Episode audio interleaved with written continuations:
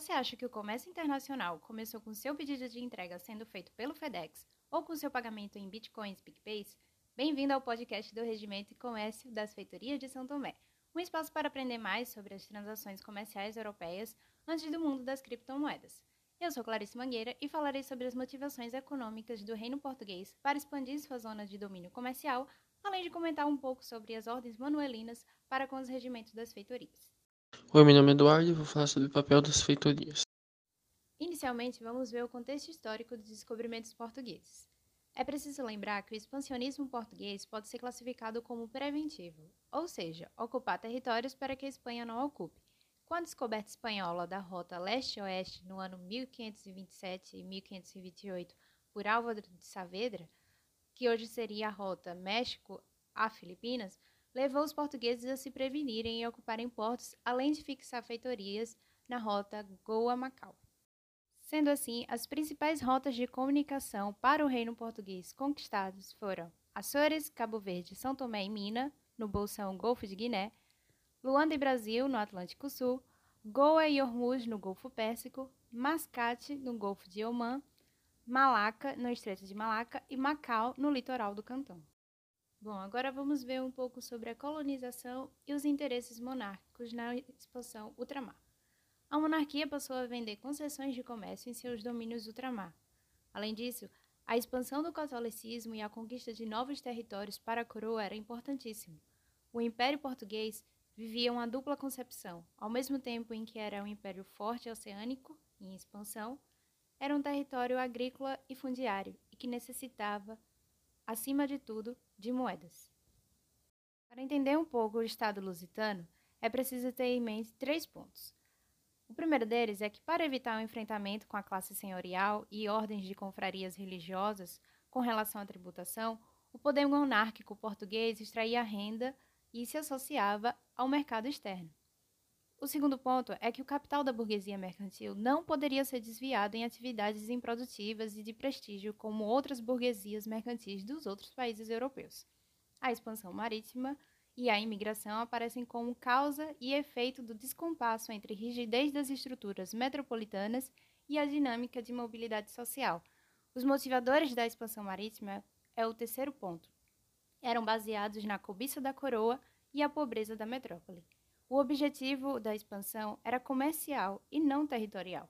O controle das feitorias e das rotas marítimas era primordial, porém o território conquistado nem tanto. Vamos falar o papel das feitorias. As feitorias foram instaladas inicialmente na Europa e posteriormente construídas foram utilizadas na Ásia, África e na América. Sua principal função é representar o Império Português, servir como entreposto de comércio e posto de abastecimento, além de um centro militar. Cada feitoria tinha características particulares, dependendo das necessidades locais e os objetivos de Portugal a essas regiões. Eu vou falar agora sobre algumas atribuições do feitor. O feitor era a autoridade máxima da feitoria e só respondia às instruções reais que os que o orientava.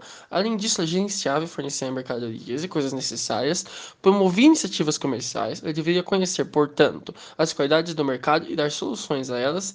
Além disso, ele também fiscalizava e garantia a obediência e os privilégios comerciais. Bom, em seguida, eu vou falar sobre algumas particularidades das feitorias da África e da Ásia. Elas procuravam criar um grupo de mercadores indígenas que, faz, que funcionava como um intermediário entre a feitoria e as populações nativas. Além disso, eles criavam núcleos populacionais substanciais que, que, que auxiliavam os interesses portugueses nessas regiões. Além disso, era um ponto de acesso e de apoio em zonas pouco frequentadas ou que sejam de interesse estratégico ou de uma maior capacidade comercial que ainda não foi explorada. Isso também torna-se elemento indispensável para manter os mercados fechados a outros europeus. Havia uma série de problemas nas feitorias na Ásia e na África, como o clima hostil aos europeus, problemas no abastecimento de gêneros de primeira necessidade, como trigo, uma hostilidade ou rivalidade locais, diferenças culturais das populações e dos seus interesses, as necessidades de um apoio militar e ou naval, e a distância da metrópole. Além disso, elas se adaptavam às várias adversidades. Por exemplo, embora o, o objetivo principal delas era fomentar trocas comerciais vendendo itens europeus e adquirindo riquezas locais em condições favoráveis, elas dependiam muito dos da, dos mercados. Enquanto as do Extremo Oriente se aproximavam do seu equivalente europeu, em outras regiões não tão frequentadas, elas tornavam-se um entreposto da civilização ocidental, tentando cumprir uma missão de caráter político, comercial e religiosa. Além disso, ela tinha uma série de outras funções, como receber incumbências para abastecimento militar, disponibilizar alimentos para os navios, recrutamento de pessoal, apoio naval, centralização das mercadorias, serviços de impostos e informações comerciais. As feitorias acabavam sendo essenciais para o tráfico comercial, porque nas zonas outras marítimas, o aspecto das feitorias como base organizadora do tráfico comercial era fundamental. Isso devido a uma série de fatores, sendo eles o complexo escoamento de mercadorias, preços, moedas próprias e oportunidades de trocas que eram muitas vezes variáveis, diferentes locais, condições climáticas do próprio tráfego, como ventos, correntes marítimas e importância do abastecimento das mercadorias mais procuradas. Contudo, conforme o tempo foi passando, as feitorias acabavam deca decadentes. Porque, embora a feitoria tornava possível a organização de um sistema comercial permanente, conforme os próprios mercadores pulavam o intermediário, que é a feitoria, e acabam estabelecimento, estabelecendo um, um comércio direto com as populações nativas, as feitorias acabam transformando-se num aparelho estatal de cobrança de impostos. Agora nós iremos analisar o regimento de São Tomé que foi escrito pelo rei Dom Manuel, que reinou de 1495 a 1521. Esse documento nós iremos analisar o capítulo 4, que se trata do regimento do negócio e trato que foi a ilha de São Tomé sobre os escravos. Neles temos a distribuição de cargos dentro da feitoria, como feitor, recebidor escrivão, a organização de títulos da receita por ordem alfabética, a prestação de contas, a instituição do recebidor como responsável por checar as mercadorias advindas do reino e o recebidor e o contador que deveriam conferir as mercadorias na frente dos outros funcionários. Esse documento possui 26 itens. Agora nós iremos analisar os itens de 1 a 8, que têm os seguintes pontos. Todas as mercadorias deveriam ser guardadas na casa de feitoria. As chaves da feitoria só teriam acesso o feitor, o recebidor e o escrivão. O local onde o dinheiro seria guardado teriam três chaves e três fechaduras. O local dos livros teriam duas fechaduras e suas respectivas chaves. Era ordenado aos oficiais que fossem visitar as feitorias duas vezes ao dia. Era importante a escolha dos pilotos e mestres dos navios. Era também ordenado aos oficiais que barganhassem um valor de pagamento menor para os pilotos, mestres e marinheiros. Era proibido lançar o barco na ilha sem necessidade. Também era proibido receber gente estranha a bordo do navio penas para aqueles que não obedecessem tais regras. Os escravos vindos dos rios deveriam ser marcados com um R e uma cruz no braço direito. Era preciso ter uma fazenda para guardar os escravos e um caseiro para vigiar. Agora nós analisaremos os itens de 9 a 17, com os seguintes pontos. Os escravos, chamados de peças no documento, eram entregues para o caseiro pelo recebidor. Era preciso dar um bom pagamento para o caseiro.